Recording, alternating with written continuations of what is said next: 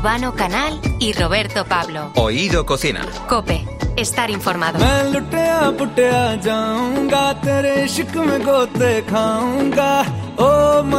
Te proponemos hacer un viaje lleno de sabor, que va a pasar por Barcelona, por Londres y por Bangalore, en la India.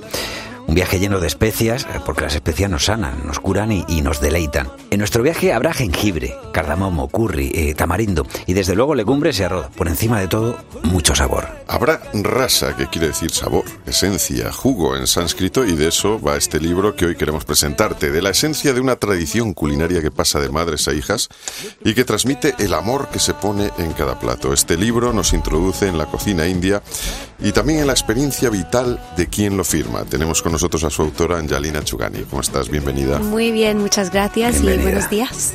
Fíjate que, que, lleva unos pendientes que me o sea, se llama atención, porque son como teteras, ¿no? Son teteras, pues, pues, son, son teteras estilo indio. diseño ah, precioso. o sea. Bueno, lo siento que no llevan nada dentro para servirnos. No pero... pero tu libro ya tiene mucho, ¿eh? o sea, que... sí, sí, sí.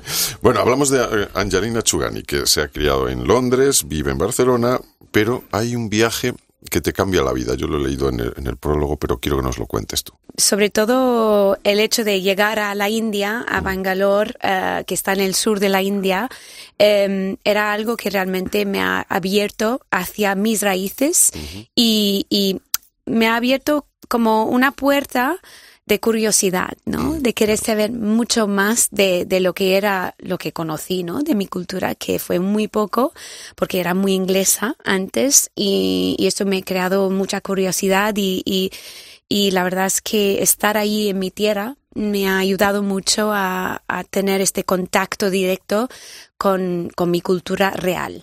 Fíjate que nosotros siempre decimos, bueno, yo me imagino que se dirá en todos los sitios que se sabe que una lengua está viva, pues porque no paran de surgir nuevas palabras, de crecer, y eso muchas veces mm. ocurre gracias a la fusión de diferentes lenguas, de culturas, ¿no? De mm. la utilización que hacemos del lenguaje. Yo creo que la gastronomía es eh, otra de las cualidades que tiene, ¿no? Que no para de crecer justo en, en, ese sentido. Tú que, como bien decía Urbano, ¿no? Hace Barcelona, Londres, vienes de, de la India y todo esto lo plasmas ahora en un libro que se llama Rasa, Sabores e Historias de la Cocina India, que es un mm. libro que, en el que has puesto mucho, ¿no? ¿Qué es lo que más te ha costado? Bueno, yo creo que eh, a mí me gusta cosas que me dan retos, ¿no? Me gusta, me gusta enfrentarme con cosas un poco difíciles porque me gusta el challenge.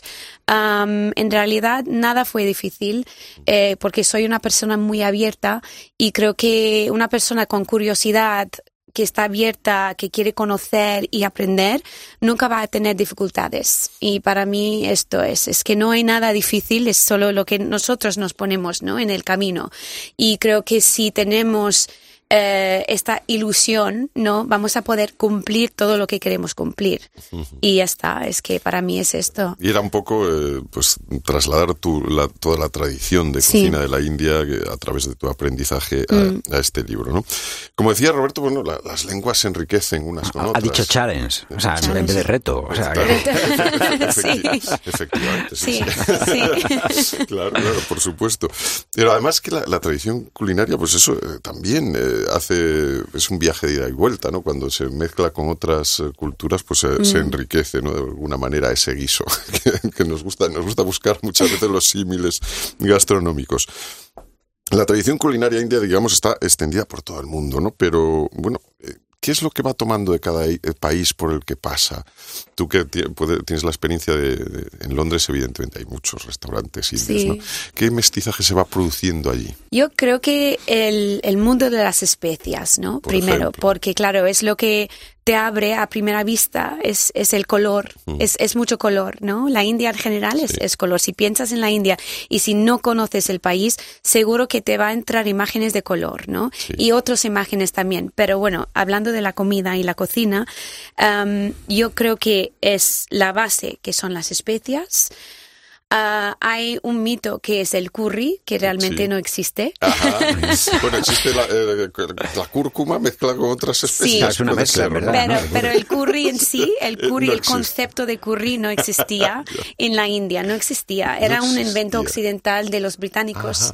Sí, es muy interesante porque, claro, Por ahí va la pregunta, ¿no? Por eso, las creaciones eh, que son externas. Y no digo que, que es malo, obviamente esto nos ha abierto mucho, ¿no? Al mundo, que si los británicos y y los portugueses y los franceses, quienes estaban en, nuestra tierra en algún momento en el pasado, nos ha realmente nos ha abierto las puertas más y más y más y el camino mucho más. Y claro, algunos han llegado antes, otros más tarde, por ejemplo, en, Inglaterra, que has dicho, claro, hay miles de restaurantes indios ah, que son muy buenos además, porque también tienen una comunidad enorme de, gente de la India, ¿no? Por supuesto. Eh, aquí nos de hecho, ha podemos decir que los mejores restaurantes eh, ingleses son los indios. es verdad, porque no sé si conocéis un plato que se llama tikka masala, si habéis sonado este, plato, no es un plato indio, es un plato británico. ¿Hay una especia que es tikka masala o, tiene Es una mezcla de especias. Ahí estamos entre una especia, garam masala, por ejemplo, es otra mezcla. la, la palabra masala significa mezcla de ah. especias. claro, porque tú cuando has dicho, has dicho antes, has dicho el curry no existe. O sea, el curry existe. lo, que, lo que no existe a lo mejor como, eh, como especia tradicional de la India, para sino mí que... no existe en, el formato de, de, nombre de plato, digamos. Hoy en día que es una creación. es más fácil decir. como, a ver, por poner un ejemplo y que lo entienda Roberto y nuestros oyentes, claro. El, el burrito realmente es una, una creación eh, Tex-Mex, ¿no? claro. no, es una cocina mexicana, ¿no? es un poco pasa lo mismo. Y, gente que les encanta. Mm, es que estoy muy feliz que les mm. encanta el concepto de curry, que es un curry, por ejemplo, ¿no? Pero el nombre curry era un, invento eh, por los ingleses, ¿no? Porque curry eh, viene de una palabra que es curry, que significa algo con salsa. ¿Vale? Entonces, es más fácil hoy en día decir curry de cordero, curry de pollo, curry de verduras, ¿no? Es mucho más fácil porque se entiende muy bien esta palabra. Pero esta mezcla en sí realmente no existía porque cada casa, cada región, cada sitio en la India tiene su propia mezcla de lo que es un curry casero suyo. En España tenemos el currito, que somos nosotros los que curramos.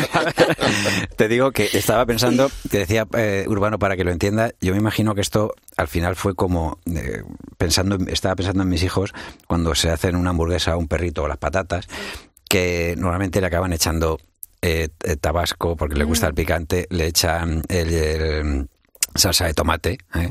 le echan mostaza, le echan mayonesa, entonces claro, al final es una mezcla ahí que, que yo, o sea, sí, sí, no, claro, son sabores como yo les digo, no puede saber a nada, ¿sabes?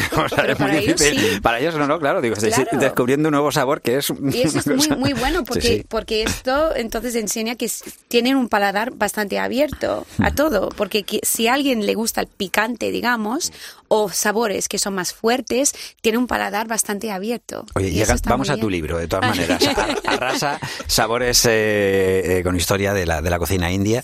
Eh, ¿Cuál piensas o cuál nos dirías de todos los platos que has incluido oh. en este libro, cuál nos dirías que es el, el más tradicional, el que pues aquí ya sabes que en España diríamos tortilla de patata, un mm. cocido, la paella y tal, ¿no? O sea, de aquí, de todos los que tú has incluido, ¿cuál, si alguien quiere entender qué es la gastronomía india, debería probar o debería intentar hacer? Primero de todo, eh, la India es un país enorme, ¿no? Por lo tanto, no hay solo un plato, sino hay miles de platos que son los primeros, los importantes, los tradicionales, dependiendo de la, del estado, de región, de, todo, ¿no? En este libro eh, he enfocado en dos dos sitios o dos mm, dos partes que son importantes para mí. Uno que son mis raíces, de donde vengo yo, que es la comunidad Sindhi, que es una comunidad muy desconocida, de hecho, y quizás un poco desaparecido, porque la gente no sabe exactamente dónde está, porque quizás mm, hay un concepto que ya no existe, pero sí que existe. El Estado ahí todavía existe de Sindh. Em, pero claro, es una comunidad bastante antigua, ¿no?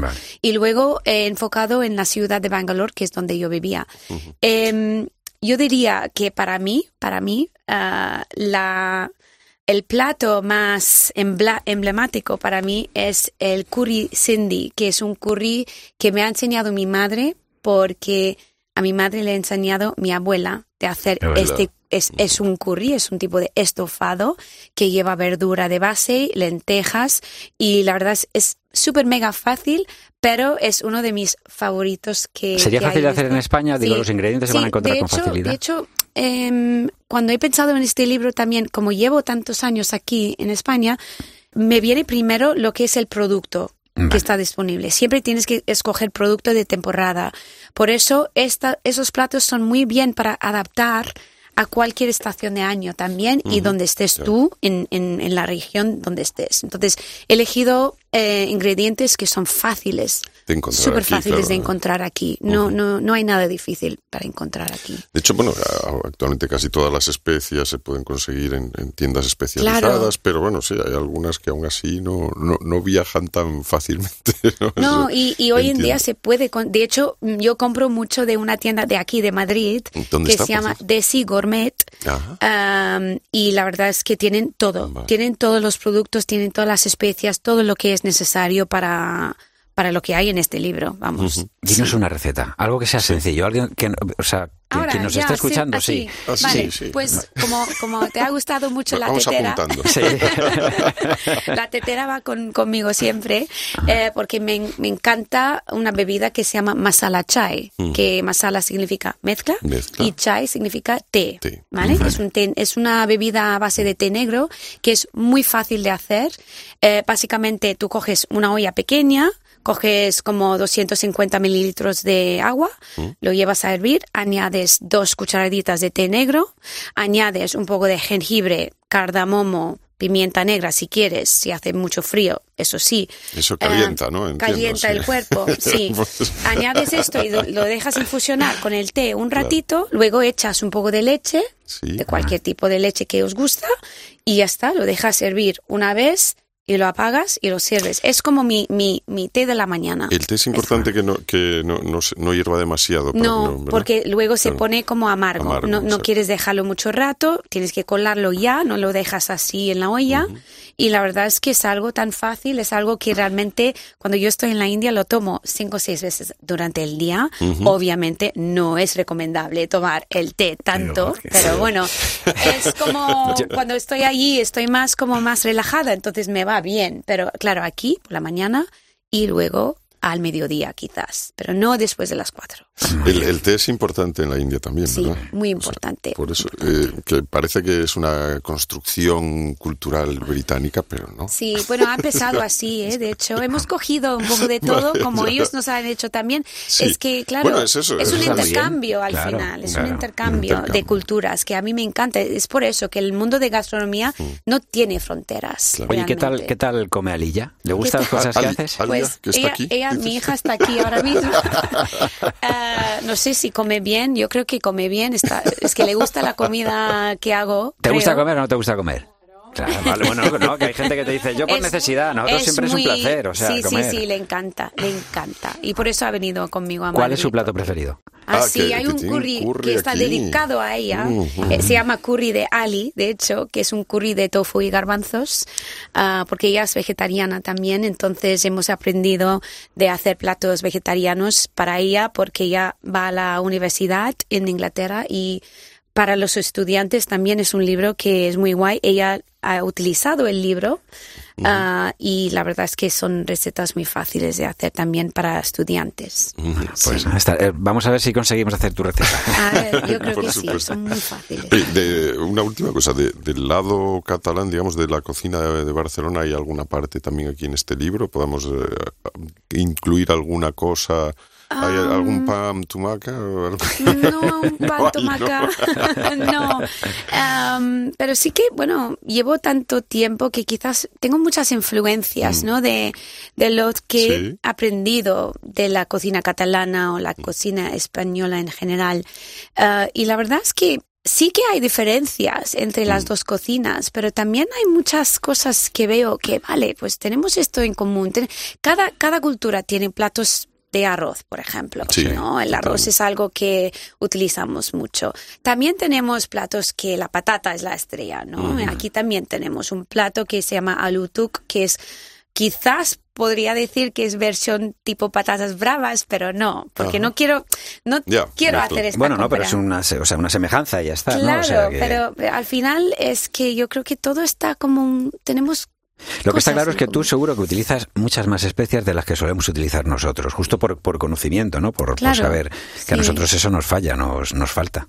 No, pero es por eso que hay libros así que nos enseñan, ¿no? Cómo, cómo podemos incorporar estas especias en nuestras días a, día a día. Y yo creo que es algo muy, muy, muy chulo, ¿no? Si, si eres cocinía, si te gusta eh, tocar un poquito, experimentar un poquito la cocina, pues añadir dos o tres especias más en tu vida, en tu cocina. Ya está, es tan fácil. Poner un poco de rasa, de sabores e historias de la cocina india, ese, ese sabor, esencia, esencia en nuestros platos. Sí. Pues Angelina Chugani, un placer tenerte aquí con nosotros. Gracias, gracias, gracias por tenerme aquí y estoy encantada de estar aquí en Madrid. gracias. Oído Cocina. En Mugaritz el Oído Cocina es bonito, ¿no? Andoni Luis Aduriz, chef de Mugaritz, dos estrellas Michelin. Porque normalmente hay un silencio, hay bastante pausa, bastante serenidad en, ese ecosistema. No sé, es un, están pasando cosas preciosas. Pues Oído Cocina. Mil para vosotros. Urbano Canal y Roberto Pablo. Oído Cocina. Cope, estar informado.